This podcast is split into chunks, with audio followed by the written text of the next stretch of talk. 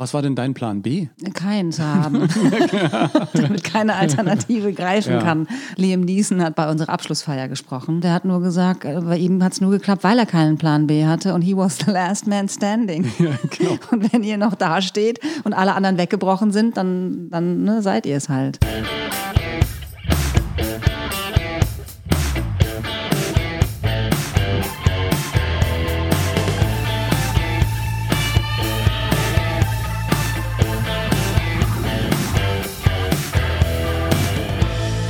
Nonstop Nomsen.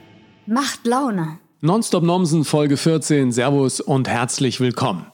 Danke fürs Reinhören. Für die neue Folge hat mich eine meiner Lieblingsschauspielerinnen zum Kaffee in die Hauptstadt eingeladen. Sansi Neu.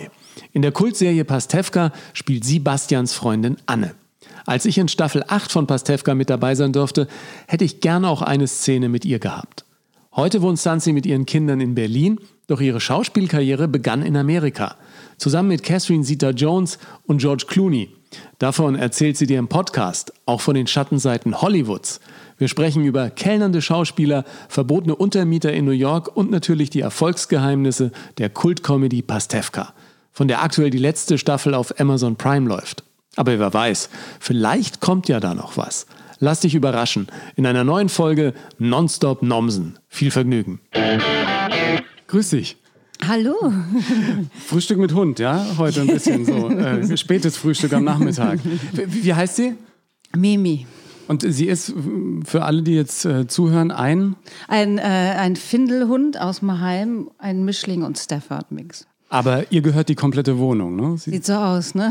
wie heißt sie nochmal? Mimi. Mimi. Aber wir verstehen uns sehr gut. Mimi hat nicht gebissen und ich bin ja sowieso mehr ein Hundetyp. Ja, das habe ich gemerkt. Weil normal ist das Konzert des Bellens immer äh, viel länger. Wie wie hast du sie hierher gebracht?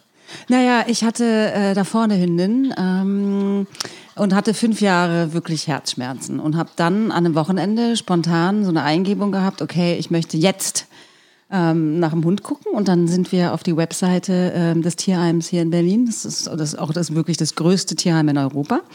Und da ähm, war sie direkt auf der Webseite. Ähm, und als wir da ankamen, haben sie uns abgeraten, weil sie da an dem Tag einen Wächter gebissen hatte. Deswegen, also Wächter sage ich schon, so ein, wie heißt denn das? Wenn die, die, Ein, ein, ein Pfleger. ein Pfleger, genau. Und ähm, Die und dann- schlägt gerade mein, meinen kompletten Equipmentkoffer ab. Ja, alles ist gut, alles ist gut. Und dann haben wir sie auf Probe mitnehmen dürfen. Und dann haben wir uns, und hab, ich habe immer zu ihr gesagt, ich glaube es dir nicht, weil die hat uns alle angeknurrt und unsere Tochter war auch ziemlich klein. Ähm, und dann haben wir sie aber nach fünf Tagen behalten. Und Jetzt jetzt, ist immer nur am Familie. Anfang, ja, ist immer nur am Anfang, wenn jemand neu reinkommt, immer ein bisschen anstrengend. Wie, wie alt sind deine Kinder jetzt? 17 und 13. Die sind einfacher zu erziehen als der Hund. Ja, finde ich schon. Äh, Die, die kommen ja jetzt auch in das Alter, wo die Mama dann cool finden oder eher komisch, dass du so bekannt bist? Ich glaube gerade noch eher cool. Ich glaube, es liegt aber auch am Projekt, ne, Pastewka. Also und die anderen Sachen, die gucken sie einfach konsequent nicht oder wissen auch gar nichts darüber. Du machst noch in anderen Sachen mit? Was? Hä? Die wundern sich gar nicht, wo das Geld herkommt, ja? ja, genau. Habe ich ihnen auch gesagt. Also ist aber Pastewka für dich schon so eine Art Leuchtturmprojekt gewesen, oder in den letzten ja, Jahren? allerdings. Leuchtturm ist ein super Wort. Ich habe es immer Insel genannt. Ja. Weil ne, es war immer eine Insel, auf der man sich immer ausruhen konnte und sehen konnte, wie es auch gehen kann, mit lieben Menschen zusammenarbeiten. Ja, aber Ausruhen klingt jetzt auch so nach laissez-faire. Ne? Ich habe ja gemerkt, als ich mitgespielt habe, das ist schon eine sehr harte, harte Arbeit, in einer sehr angenehmen Atmosphäre. Aber da wird schon, als sie gesagt haben, ja, jetzt setzen wir uns mal hin und machen mal eine Textprobe. Und ich so, ja, den Text kann ich eigentlich, aber jetzt, ja, wir proben das mal und nochmal und nochmal und nochmal. Es ist sehr strukturiert. Ich habe es auch immer ein Schweizer Uhrenwerk genannt. Ne? Es ist, müssen ja auch alles, äh, muss ja zusammen in so einem Zahnrad funktionieren und alle Räderchen wissen, wo sie hingehören und was sie machen. Ähm, aber in dieser Struktur kann man halt dann so wunderbar arbeiten. Also wenn man einen Rahmen hat, kann man sich in dem Rahmen eben umso freier bewegen. Genau, das ne? ist so, ist wirklich so. Gilt auch für Teenager und Hunde. Und, und für Und Live-. Live-Fernsehsendungen finde ich ja genauso, ne? Wenn du irgendwie so deinen Rahmen hast und dann weißt, dass du dich in dem bewegen kannst und in dem freispielen kannst und dass dir nichts passieren kann, weil diese Leitplanken da sind. Bei dir sind es ja dann auch die Kollegen, oder? Auf die Ja. man sich verlassen kann. Ganz Und dann genau. durchaus mal was ausprobieren und mal gucken, wie es wie es denn klappt. Ja, und das habe ich auch gemerkt in den vielen Jahren, die wir zusammengearbeitet haben. In jedem Jahr wurde ähm, ne, dieses Feld größer. Also, oder wie ich gesagt, ich, wie so ein Garten, der wächst, der Wurzeln bekommt und dann konnten da auch Bastian und ich ganz andere Sachen spielen, weil wir schon so eine Basis hatten auch. Ja, aber wie ist das jetzt? Ist euch jetzt die Wurzel äh, genommen worden, weil es vorbei ist? Weil ihr seid ja auch als Familie abseits der Dreharbeiten zusammengewachsen, feiert zusammen Weihnachten und und und, ne? Also das wird mit Sicherheit bleiben. Ich mache mir jetzt überhaupt keine Sorgen, was so die Zusammenarbeit angeht. Jedoch ist natürlich schon, auch gerade, weil ich mit Bastian halt am meisten gespielt habe, was wir da für ein, also für ein Fundus hatten. Ähm, Habe ich jetzt auch in der letzten Staffel gemerkt. Da kam halt dann auch ein neuer Regisseur mit einem neuen Blick. Und wie der mit uns gearbeitet hat, der hat uns auch immer angefangen. Sansibar. Weil hat euch das noch keiner genannt. Oder San Sebastian kam Ja. dann auch. Ne? Ah. Ähm, und der San Sebastian sind jetzt gerade auf der Höhe ihres Schaffens. Und so hat sich das kurz angefühlt in diesem, ne, also es ist ja auch eine Zusammenarbeit. Alleine kann man als Schauspieler einfach nicht so viel reißen. Aber ist es jetzt auch so, dass du viele Erfahrungen aus diesen, wie, wie viele Jahre waren es jetzt? 15. 15, insgesamt. aus Also ich- diesen 15 Jahren mitnimmst dann für andere Projekte, sagst, ja, da habe ich nochmal neue Seiten an mir entdeckt, die ich auch anders einsetzen kann in meinem Beruf. Auf jeden Fall. Auch Vertrauen, ne, dass ich es wirklich, also manche Sachen wirklich kann. Oder ich hatte ja davor noch nie Komödie in, in so großem Stile gemacht, dass ich dachte, oh, Timing, kann ich. Ne, weil das ist ja wirklich, das ist ja beim, beim Drama hat man ja so ein ganz weites Feld, finde ich, da kann man entscheiden, dann gehe ich in die Richtung und, ähm, und bei der Komödie ist es, da musst du auf den Punkt kommen. Das ist wie so Kannst ja auch nicht irgendwie mit dramatischer Musik oder so irgendwas retten, ne? Nee, oder, nee, genau. Nee, ist. genau. Es ist halt, wenn du den, wenn du den Witz nicht bringst, dann, dann, dann verpufft der. Oder es ist halt wie in so ein Orchester, eine falsche Note hast du sofort raus. Also die Rolle, höre ich, hat dir viel Selbstbewusstsein gegeben. Äh, Hat auch viel mit dir im, im Privaten gemacht oder so, dass man mit einem, mit einem anderen Selbstbewusstsein überhaupt den Beruf angeht, weil man so einen Erfolg dann auch im Rücken hat? Stärkt einen das? Also erstens macht es halt wahnsinnig Spaß, an einem Projekt natürlich beteiligt zu sein, dass, äh, dass ich auch, also das so erfolgreich ist. Und dann diese, diese lange Phase. Ich durfte da schwanger hinkommen, ich durfte mit einem Säugling hinkommen. Die haben mich genommen, wie ich bin. Und Mit das, einem Hund. Mit einem Hund. ähm, äh, dicker, dünner ähm, und man war immer willkommen und immer gern gesehen und äh, das hat mir wahnsinnig gut getan, dass man auch so ein paar, fand ich schon noch Regeln des Businesses ein bisschen ähm, ja, sprengen konnte. Das heißt, du gehst dann schon mit mehr als einem weinenden Auge? Ähm, ja, schon. Ähm, wobei ich schon auch respektiere, ne, wenn, wenn Bastian sagt, das war's. Ähm, und auch merke, ah, okay, es öffnen sich wirklich neue Tore, weil natürlich 15 Jahre ähm, der Sommer immer gebucht war. Ich kriege jetzt immer mehr mit, dass Regisseure so, ach so, die hat Zeit, ne, dass ich so sage, ach, mal gucken, was es auch alles, also nicht jetzt von mir ferngehalten hat, aber ne, es war halt immer Pastewka jedes Jahr und, und jetzt bin ich gespannt. Wieder das Leben so ein bisschen kommen lassen. ne? genau. Wie bist du denn überhaupt in Richtung Schauspielerei äh, gegangen? Also was war denn der, der auslösende Moment für dich in deinem Leben zu sagen, ich will Schauspielerin werden? Ja, es gab so zwei Momente, also die haben auch sehr aneinander gegriffen. Der erste war äh, in der vierten Klasse, da war ich zehn und ich war auf einer Waldorfschule. Und da muss man dazu sagen, Waldorfschulen machen ganz viele künstlerische Sachen, unter anderem auch Theaterprojekte. Und das wird dann auch im großen Rahmen aufgezogen. Also da probt man die ganze Unterrichtszeit über sechs Wochen lang und macht dann eine große Aufführung vor den Eltern. Und da bei der Aufführung, bei der Premiere, noch nicht mal bei den Proben, aber als ich da, da das war das ähm, Bibelstück Tobias, hieß das. Da ist sie. Bei der Bibel. Bei der, ja, genau. genau, bei der Bibel. Genau, und da habe ich, ähm, musste ich mich auf, von der Inszenierung her hinknien und, und was sagen und da habe ich so Gänsehaut bekommen. Und da habe ich gedacht, boah, das ist ja toll. Und dann habe ich zwei Jahre später, Alles ist gut. Wir sind ein Hunde-Podcast.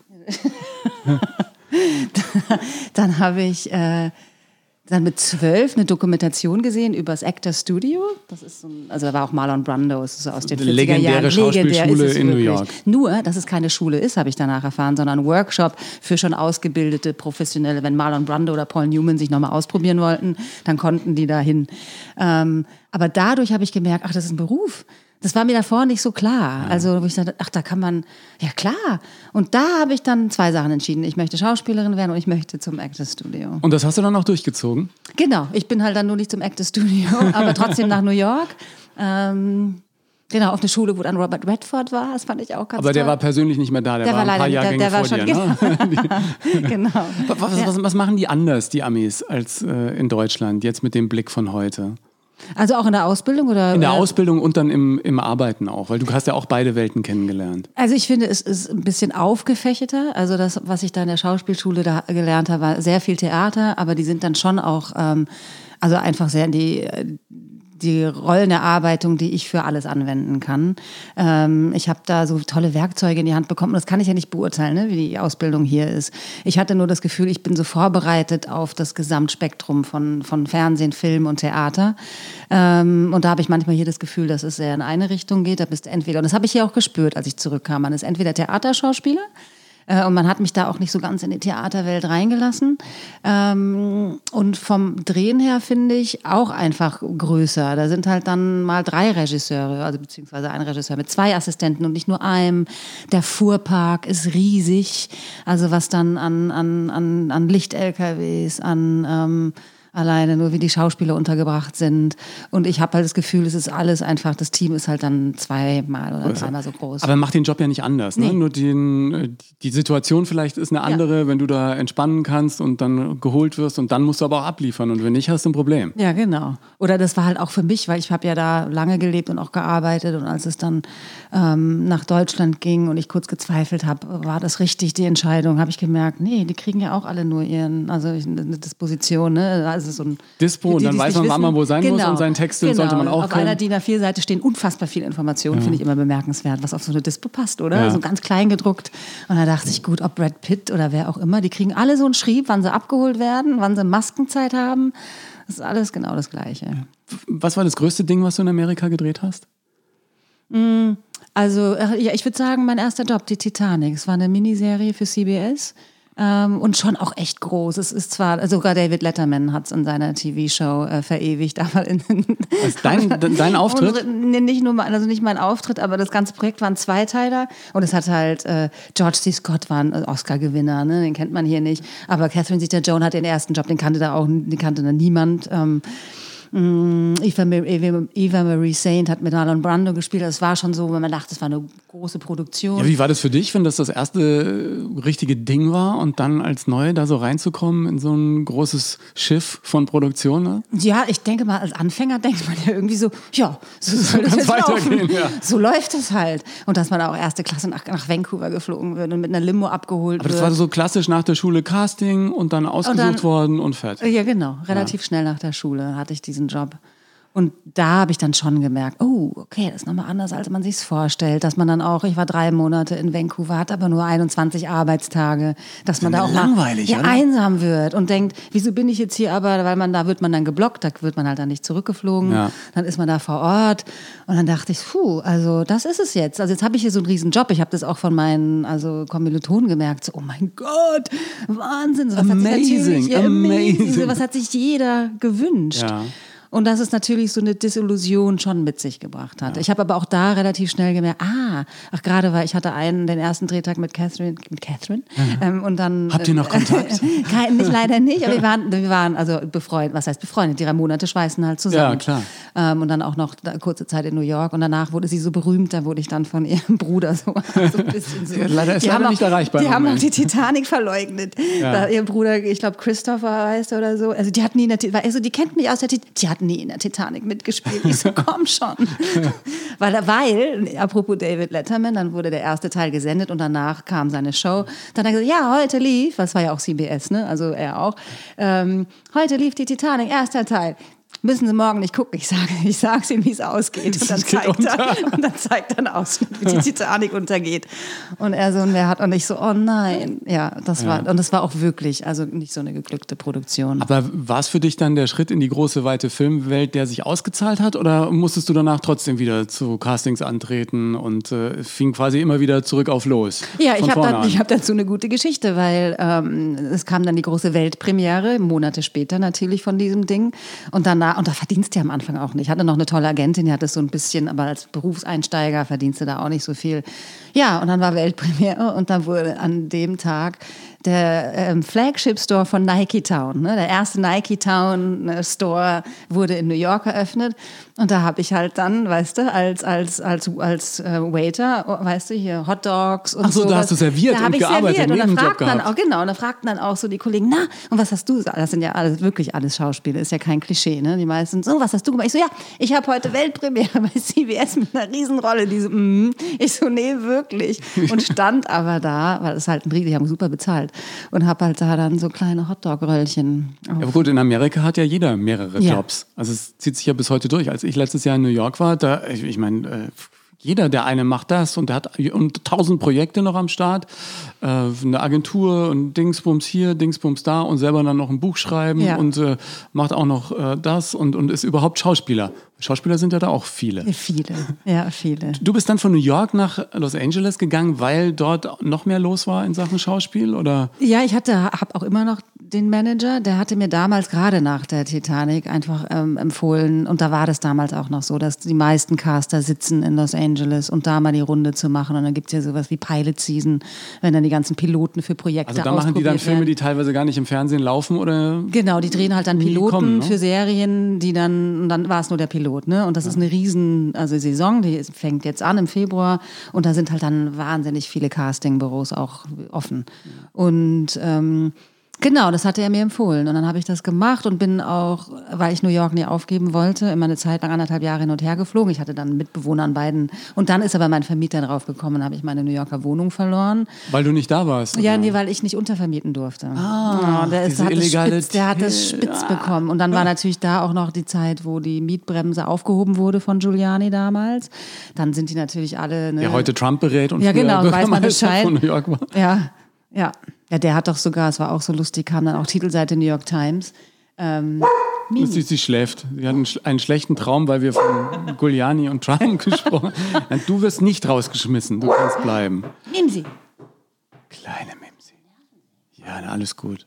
Ähm, Giuliani hatte damals doch verboten, dass man in New York, das wirst du dann auch verstehen, nicht, dass man, also man geht doch immer so schräg über Straßen, weißt du, Ja, auch wenn genau. eine Ampel rot oder Ja. grün ist, ne? macht man doch so weiß eine Diagonale ganz oft. Das hatte er versucht zu verbieten, ähm, ne? so richtig mit Gesetzeshütern und allen und dann kam das auf der Titelseite, wie absurd das wäre. Das wurde dann versucht durchzuziehen. Erstens hast du nicht genug Gesetzeshüter, zweitens würde die ganze Stadt Manhattan zusammenbrechen, wenn du als Passant nicht ausweichen würdest, sondern immer brav, wie so, weißt du, eine- Wie so die Lemminge hier über die- ja, am, am, äh, an der Ampel stehen bleibst. Und solche Ideen hatte der. Dann bist du nach L.A. gegangen und dann äh, Casting-Season. Wie viele Castings am Tag? Acht, hat, also das war das Mal. Ich hatte eine Phase, da habe ich dann auch irgendwann gesagt, so bitte nicht mehr acht Stück am Tag. Aber war ja erfolgreich, ne? Also hast du dann auch in vielen Serien Ja, ich habe den mitgespielt? Emergency Room durch sowas, an, das war das, weiß ich auch noch, der letzte, das letzte Casting an dem Tag und auch mega zu spät, weil es immer eine Viertelstunde der Verkehr da ist, wirklich. Gibt's ja keinen öffentlichen und es Verkehr, gab noch äh, keine da. Nahverkehr nee. so richtig, und die ne? 90er hatten, da war, da war das, gab es ja auch noch keine ähm, wirklichen, wie heißt äh, Navigationssysteme. oder was? Ach so, Da Navis, ist man ja. dann, ja Navis, da bist du dann mit so einer Landkarte durch LA, weißt du, Ah, so nebenher. lauter Schauspieler auf der Suche nach dem nächsten Das war Casting. wirklich schlimm, so eine Bibel, Thomas Guide, werde ich nie vergessen, diese Dinger, weil dann musstest du, wo du auch immer auf der einen Seite, wo du dann hinblättern kannst und dann nebenher noch Text gelernt, da habe ich auch gedacht, Wahnsinn, Multitasking, ne? Also, dass du da. aber, aber die haben dann auch schon beim Casting verlangt, dass du da im Prinzip auf den Punkt bist und alles drauf hast, oder? Schon, eigentlich schon. Ich meine, die Konkurrenz ist auch echt riesig. Du kommst da wirklich in den Raum und da sitzen halt dann ne, einfach mal 15 Blonde. Es ist so. Und dann, Und denkst du immer, scheiße, die sieht besser ja, aus. voll. Oh, die, Charlie Theron hatte ich auch einmal. Da ging es um King Kong. Oder, oder ja, ich glaube, King Kong war es.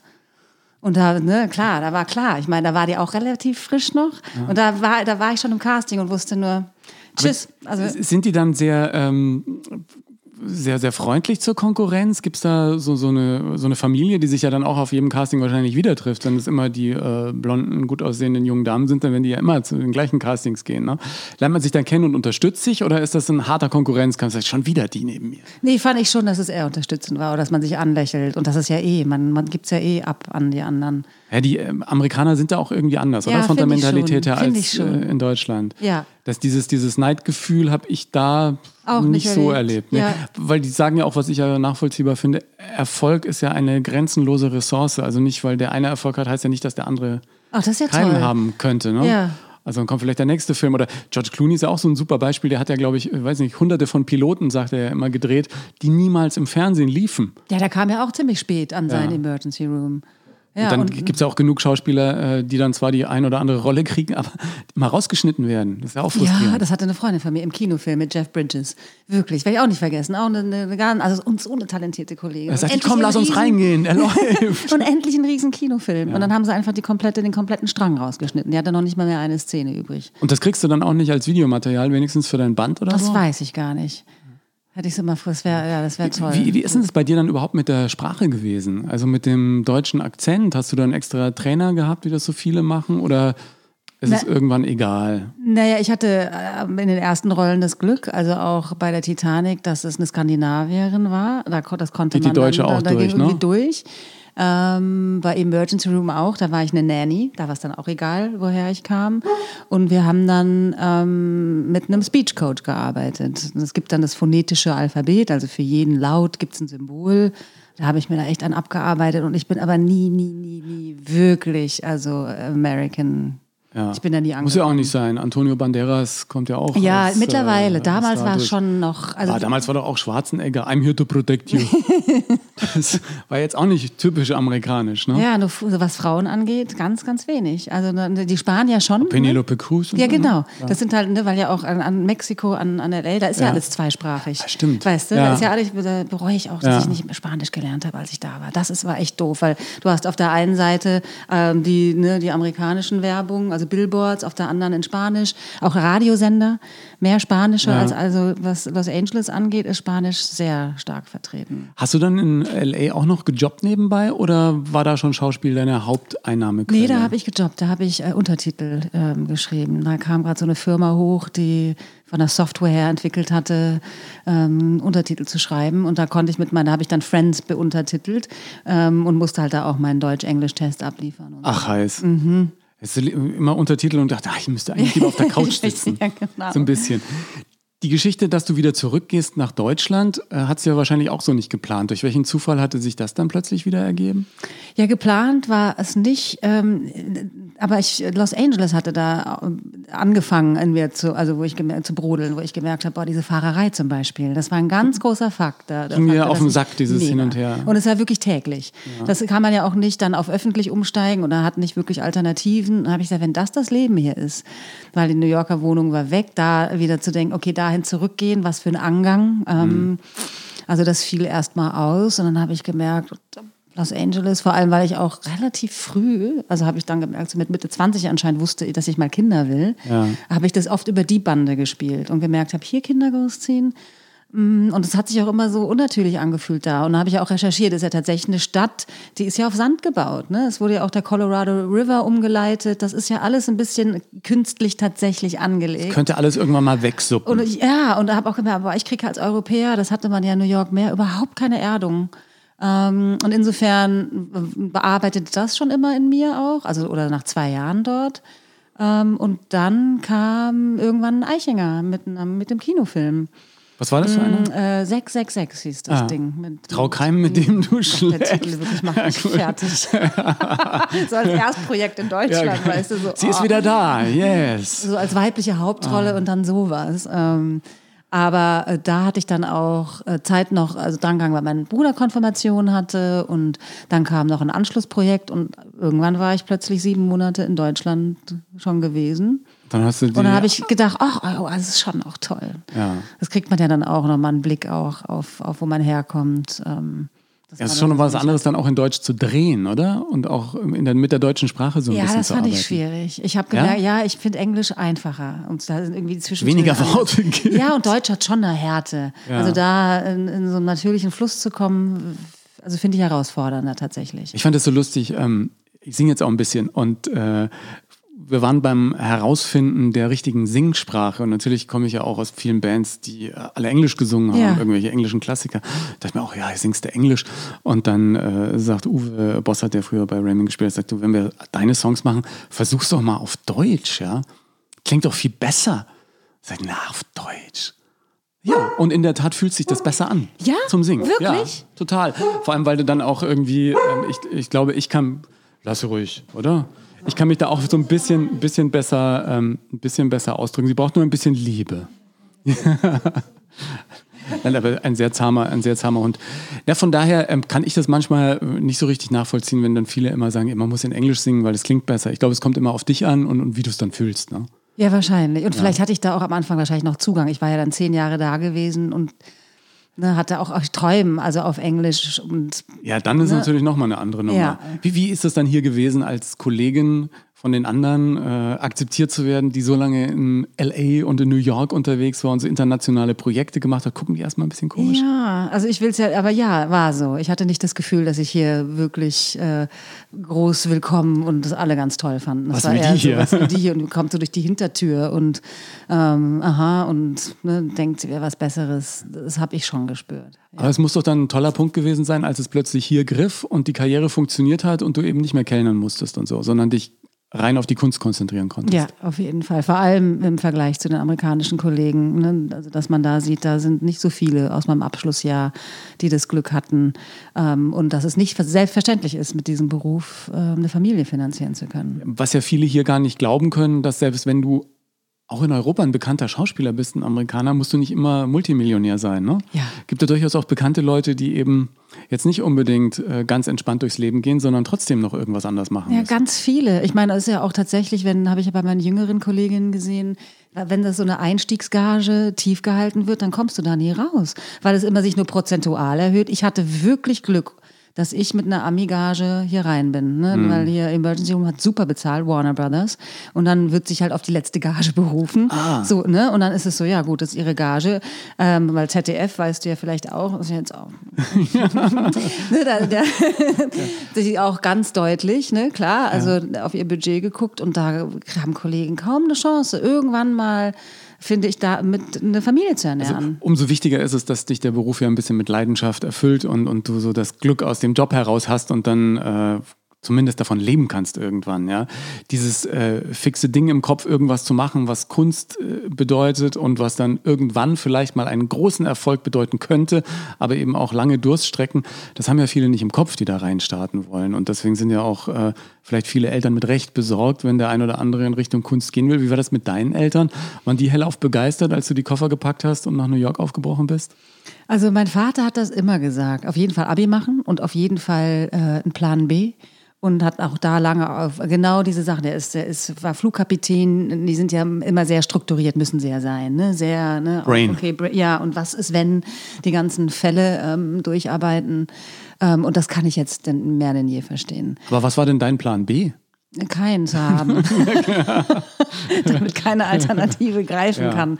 Das war dann wiederum der Rat. Liam Neeson hat bei unserer, ähm, bei unserer Abschlussfeier gesprochen und ne, der wurde ja auch relativ spät bekannt mit ja, der hat ja, ich, mit, mit 40 oder so. Ja, aber der hat ja jetzt mit, äh, ich glaube mit über 60 hat er dann ah, nochmal so eine Action-Karriere hingelegt, wo du sagst, hä, wie soll das äh, gehen? Aber es geht, ich, ich liebe den Typen. Ja, ich auch. Also. Und der stand da und da war, das war ja dann Schindlers das war ja nicht so lange her.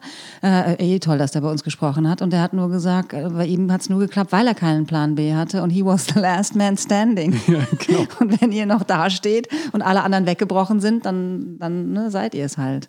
Ja, ja, ich, ich finde nach wie vor, und ich äh, erzähle das immer wieder gerne, ein, ein super Karrieretipp äh, von Francis Rossi, dem Sänger von Status Quo, ja. mit dem er eine Sendung gemacht hat und äh, der dann sagte, als ich ihn fragte, was gibst du den jungen Musikern mit auf den Weg, die jetzt auch hier Rockstar werden wollen, und sagt, don't do it. Don't do it.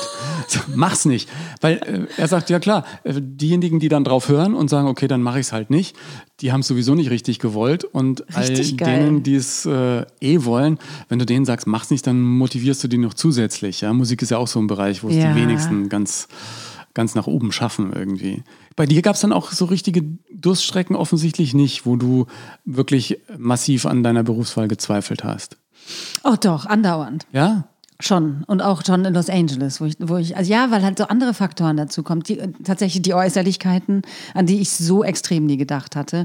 Dieses auch präsentieren sich müssen. Also ich verstehe das auch alles. Auch jetzt Berlinale, Dieses schon sich, und das liegt mir nicht so. Ich bin dann schon eher jemand, der eigentlich sich gerne zurückzieht. Ich verstehe auch, dass man dann, also auch oft das gefragt wird, wieso ist man dann Schauspieler geworden?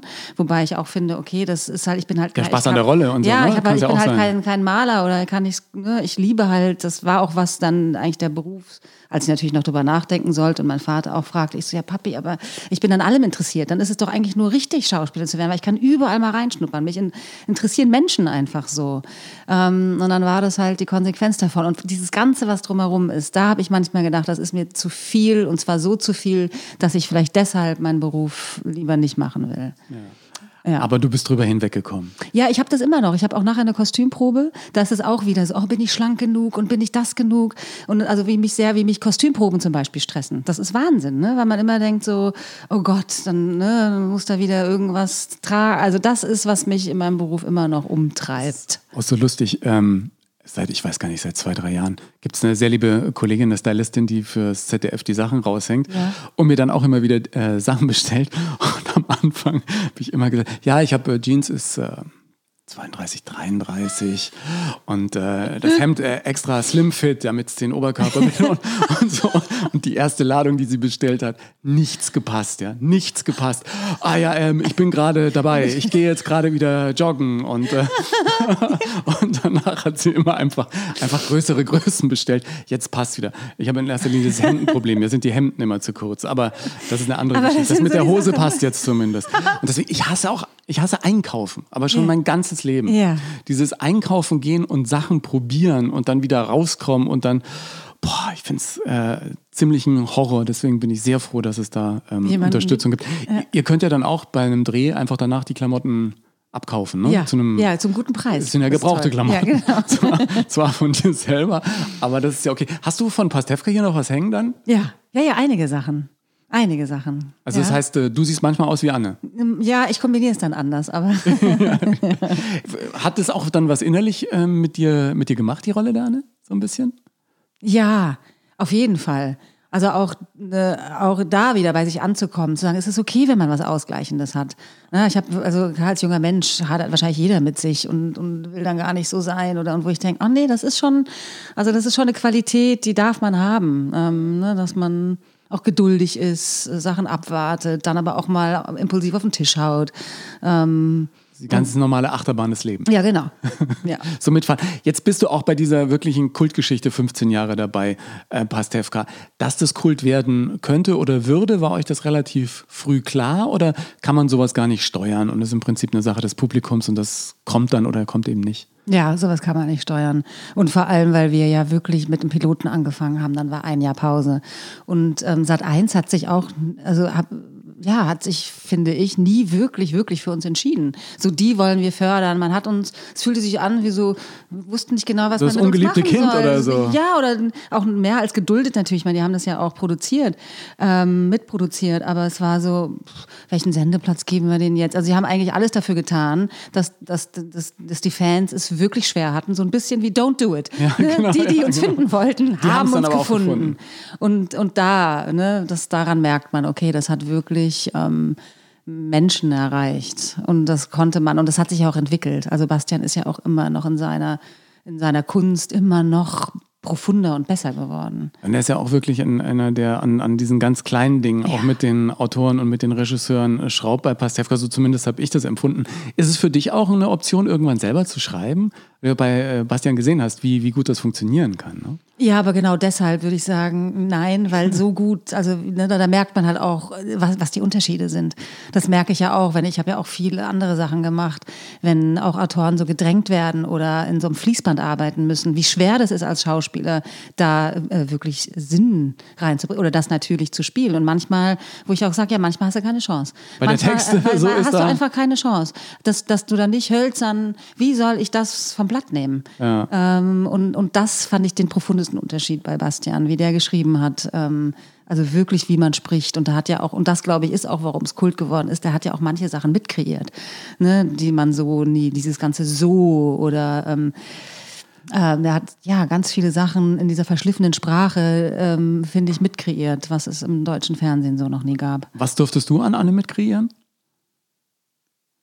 Hm, Ich glaube schon, dass, dass, dass, diese, dass sie die, die Person wurde, die halt so die geerdetste von allen, dass man sich dafür entschieden hatte. mitten aus dem Leben. Ja, ja genau, so eine ganz normale. Ne, die ist halt Krankenschwester, ähm, auch also auch dieser Beruf, der ja wirklich ganz auf der anderen Seite, ähm, dass überhaupt, dass die sich mit so einem Fernsehheini abgibt, liegt dann wirklich an der Liebe zu den Menschen, weil der ganze Fernsehzirkus und das ist halt auch die eine Seite an mir, ne, diese sagt, oh, dieses ganze drumherum, ähm, da ist schon sehr viel Anne in mir auch ähm, und dass das auch eine Daseinsberechtigung hatte, auch in, in, bei Pastewka fand ich super. Da ist wieder dieses Krankenhaus, ne? Von Emergency Room und George So. Clooney zu Pastewka genau. und Anne. Den, Clooney, hast du den da persönlich beim Dreh auch gesehen? Oder? Ja, ja, wir hatten äh, Szenen zusammen. Wir haben zusammen gedreht, ja. Damals war er aber noch nicht der Clooney. Oh doch, das war auch kennt, kurz vor sein. Ich glaube, ich weiß nicht, ob der da noch ein oder zwei Jahre mitgemacht hat. Nee, der war schon, war schon groß. Der hatte auch, also an dem Montag, wo wir drehten, war auch Oscarverleihung und dann musste er dann um 17 Uhr spätestens vom Set und so. Der Smoking wartet, Herr Der Clooney, Smoking bitte zum Von Smoking. Hugo Boss, das weiß ich noch. Ah, wenigstens ein Deutscher mit dabei. So. Damals so ein bisschen. Äh, wenn du dir äh, deine Kinder anguckst äh, und, und dich als Mama, bist du da auch so äh, entspannt wie Anne oder manchmal eher noch ein bisschen mehr Druck drauf? Weil das echte ich Leben ich ist. glaube, ich bin eher entspannt. Ja? Ja. Nicht streng? Also bei gewissen Sachen schon, aber ich habe da, glaube ich, mir so ein paar Sachen rausgearbeitet, die sind ganz wichtig. Zum Beispiel? Ähm, also natürlich, dass man Manieren ne, höflich ist. Ja. Hallo, danke, auf Wiedersehen. Dass man hier, wenn man die Couch verlässt, ähm, die Decke zusammenlegt und ne, seinen Raum, den man, den man verlässt, auch Sauber andere hinterlässt. hinterlässt. Ähm, ne, das ist so, dieses Miteinander. Ich, ähm, ich höre ja immer wieder von äh, Müttern, die dann irgendwann sagen, es geht so langsam auf die Zeit zu, dass die Kinder oder zumindest die ersten das Nest verlassen und dann plötzlich werden die ganz aufgeregt und sagen, ach, ich kann doch den Jungen jetzt nicht für ein Praktikum, gerade bei Bekannten passiert, der hat Medizin studiert und in, in Papua-Neuguinea irgendwo in so einem Dschungelhospital gearbeitet. Der kann doch jetzt nicht einen Monat in den Dschungel gehen, nach Papua-Neuguinea, die dann so Angst um die Kinder kriegen. Ne? Das hast du noch nicht. Naja, meine kleine 13-Jährige fängt, hat schon angefangen rauszusuchen, dass sie, ähm, das wäre dann in, in, also gut, sind noch anderthalb Jahre, aber schon einen Austausch machen will. Schüleraustausch. Ähm, Schüleraustausch, das wäre dann in der neunten. Und da denke ich schon, wow, das geht jetzt schnell. Und mein Großer macht in zweieinhalb Jahren Abitur und weiß auch genau, dass er nach Los Angeles aufs College will. Ähm, und da habe ich halt ein bisschen, das ist halt toll. Ich sage, oh, das ist, da war ich mal zu Hause. Ja. Das, ist, das ist ja eigentlich gut, ne? Für mich. Aber trotzdem ich so aber- weit weg und mit 19 Amerika, hallo. College, da weiß man ja auch, da pff, Mhm. Ja, ja. geht da auch die Post ab. Ja. Ne? Wobei bei ihm kann, weil er so ein disziplinierter Fußballer, da kann das nur gut sein, wenn er da mal so ein bisschen in anderes Fahrwasser k- Ach, der ist ja schon fast zu diszipliniert. Ja. Ja, ja, ja, ja, ja, ist er. Das ist zwar, wo ich merke, wenn ich andere er Eltern sehe, wenn ich andere Eltern sehe, dann merke ich, oh, wie toll das ist. Also, Ja. ne, die sich nicht die Sorgen machen müssen. Ähm, und manchmal muss man ihn aber echt bremsen mit seinem Sport und dass er mal ein bisschen rausgeht. Aber will der Profi werden Mhm. dann, oder? Ach. Und warum ist da amerikanisches College irgendwie gut? Oder? Ja, das, weil da tatsächlich also Stipendien möglich sind, weil er ist schon so gut im Fußball ne? und die Amis sind da ja, ähm, also was deutsche Fußballer angeht, angeht sehr, Ja, ja, sehr klar. ähm, offen. Und ein Kumpel von ihm macht das gerade, der ein bisschen älter ist. Ähm, der wurde, also auch von Food, da gibt es dann so einen, so einen Showcase und der wurde auserwählt. Und Also musst du vorkicken und genau, dann sagen vorkicken die, und ja, dann, oder komm sagen die Fußballcoaches, dann komm mal, komm mal zu uns. Ja, sehr cool. Ja, wirklich gut. Wir, cool. wir brauchen gute Fußballer. Ja, dann ja. Irgendwann, wenn Yogi nicht mehr ist, dann irgendwie die Mannschaft äh, weitertragen. Schauspieltechnisch ist da aber nichts zu holen bei deinen Kindern, oder doch? Hm. Wobei ich bei der Kleinen merke, ich weiß nicht, TikTok, sagt dir das was? Das ist eine App, wo du so... Ähm, Wo man zu- spielt und so- so genau, Boomerang-mäßig zu- irgendwie genau. kurze Videos und dann macht. Sind, ja, oder sind so Sachen vorgegeben und dann sprichst du die so Adlib mit. Ähm, Und sie will Influencerin werden. das weiß ich nicht, aber die, hat, die ist wahnsinnig talentiert. Die hat auch eine wahnsinnige Komik, aus sich heraus. Das habe ich nicht. Ne? Die ist so- TikTokerin will Die ist richtig, richtig lustig. Und ähm, also wo ich denke, okay, wenn das so eine Generation ist und die da so dran bleibt, dann kann ich mir den Weg total für sie vorstellen. Aber du bist doch auch lustig, oder? Ja, Bei schon. Ich Pastewka höre- nur, wenn andere den wegschreiben oder was? Nein. Ich, ja, ich höre das schon manchmal. Also und bin dann aber auch, wenn sie sagen, du bist ja ganz schön lustig, so bin ich. Okay. Ich will ernste Rollen spielen. Du willst jetzt in den nächsten Rollen nur weinen und ganz tragische Mütter das spielen, finde ich oder? nämlich auch so schlimm, Nee? wie oft man in Rollen weinen muss. Nee, so weinen und Liebe, das ist, ich denke, kann ich meinen Beruf auch dran Kein. Sex ich und möchte, keine Heulerei. Ich möchte bitte nicht weinen müssen. Keine entführten Kinder bitte, die ich irgendwie, das passiert dann oft in so, ne? ähm, Und nicht in Badehose. nicht in Badehose und bitte nicht so viel knutschen. Also irgendein Winterfilm in den Bergen. Eine stumme Rolle, bitte. Eine stumme Rolle. Ja, aber heutzutage ist es ja für dich wahrscheinlich so, dass du gut aussuchen kannst, oder? Da, Nee. Also ich meine, ich merke halt jetzt dieses, okay, ach, die hat Zeit, Ja. aber ich kann, also kann nicht sagen, dass die Leute gerade um mich reißen. Das Problem haben ja viele, die irgendwelche Preise gewinnen. Ne? Ich habe Bambi, äh, deutscher Filmpreis und plötzlich haben die keine Rollen mehr. Weil alle denken, sie sind beschäftigt oder sowieso nicht oder man ist wie so wegge, also ne, man ist so außen Weggesperrt, vor. ja. Ja, es ist echt interessant. Ja. Ja. Das sagen viele von mir auch. Du bist ja im Vormittag das ZDF weggesperrt. Den, den Rest des Tages habe ich doch Zeit. Ja. naja, so eine Rolle kann ja auch viel Kraft kosten, oder?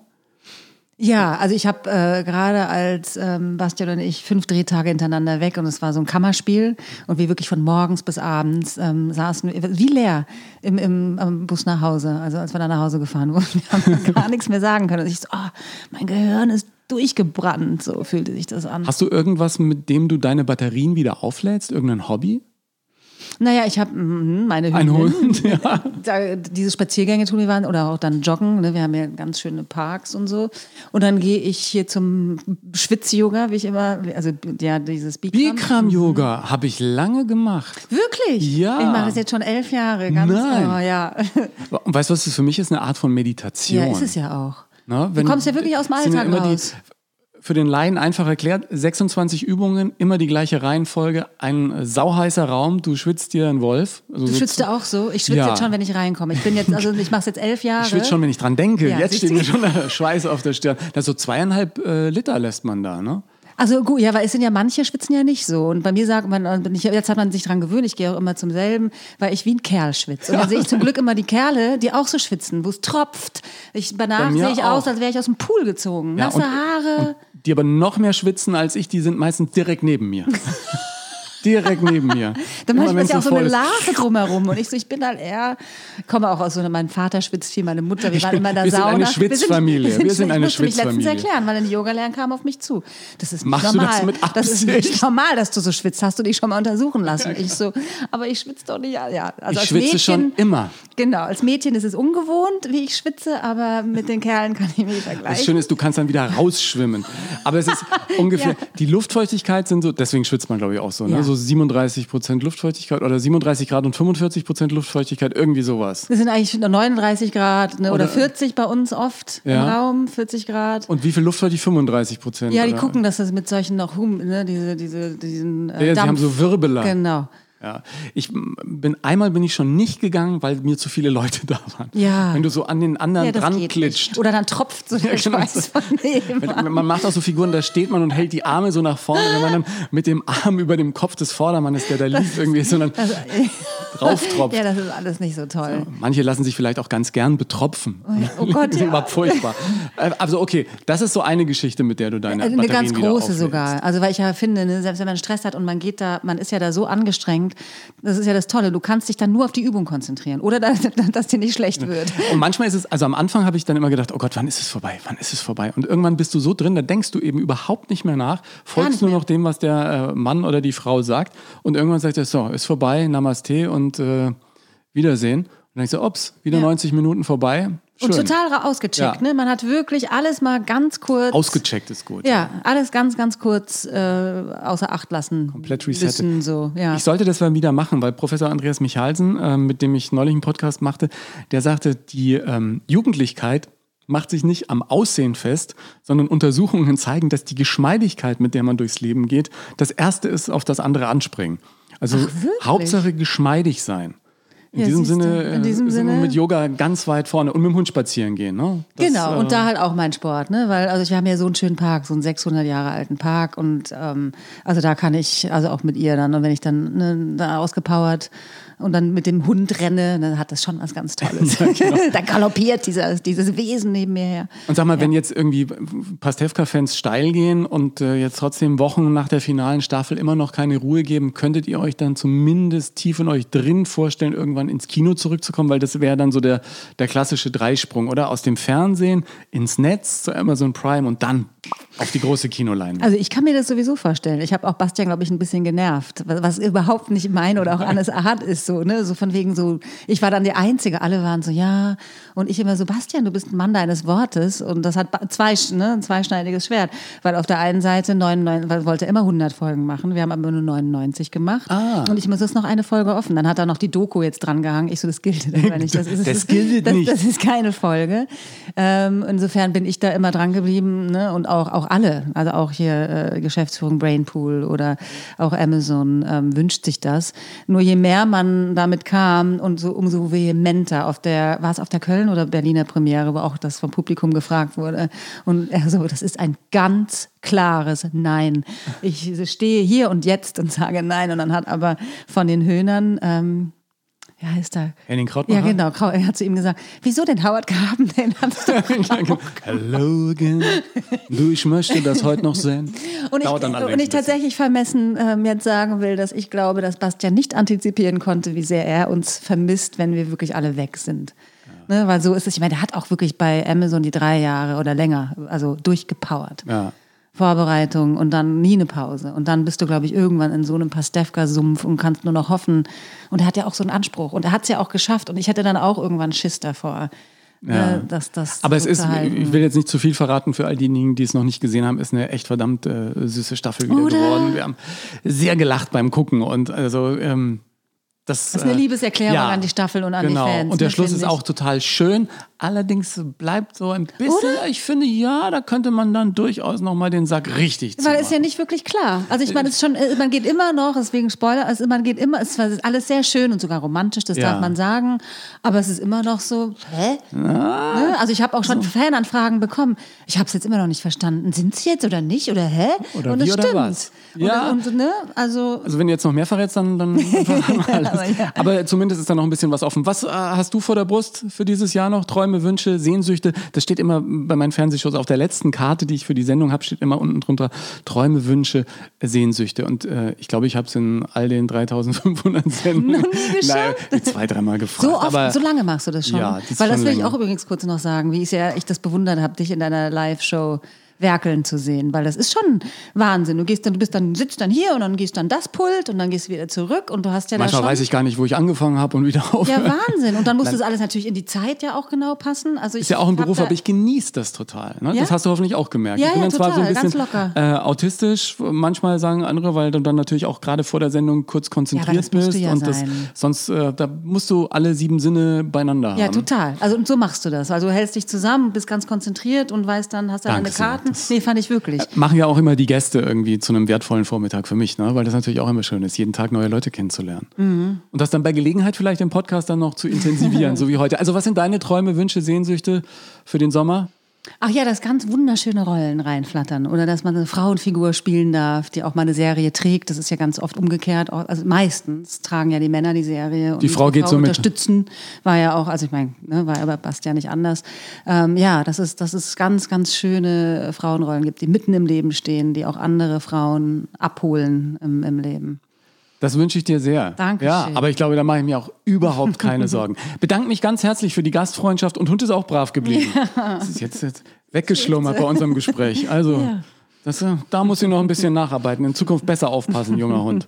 Danke dir. Danke auch. Sansi neu. Ich bin gespannt, ob es das mit Pastewka und Anne wirklich war.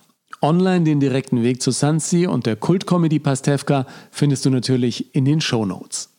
Wenn dich interessiert, was ich mit Annette Frier und Bastian Pastewka beim Dreh von Pastewka vor und hinter der Kamera erlebt habe, schau gerne in mein Buch Erfolgsmenschen rein. In einem anderen Kapitel treffe ich da übrigens auch Max Giermann, den Mann, der mich bei Switch so genial verkörpert hat.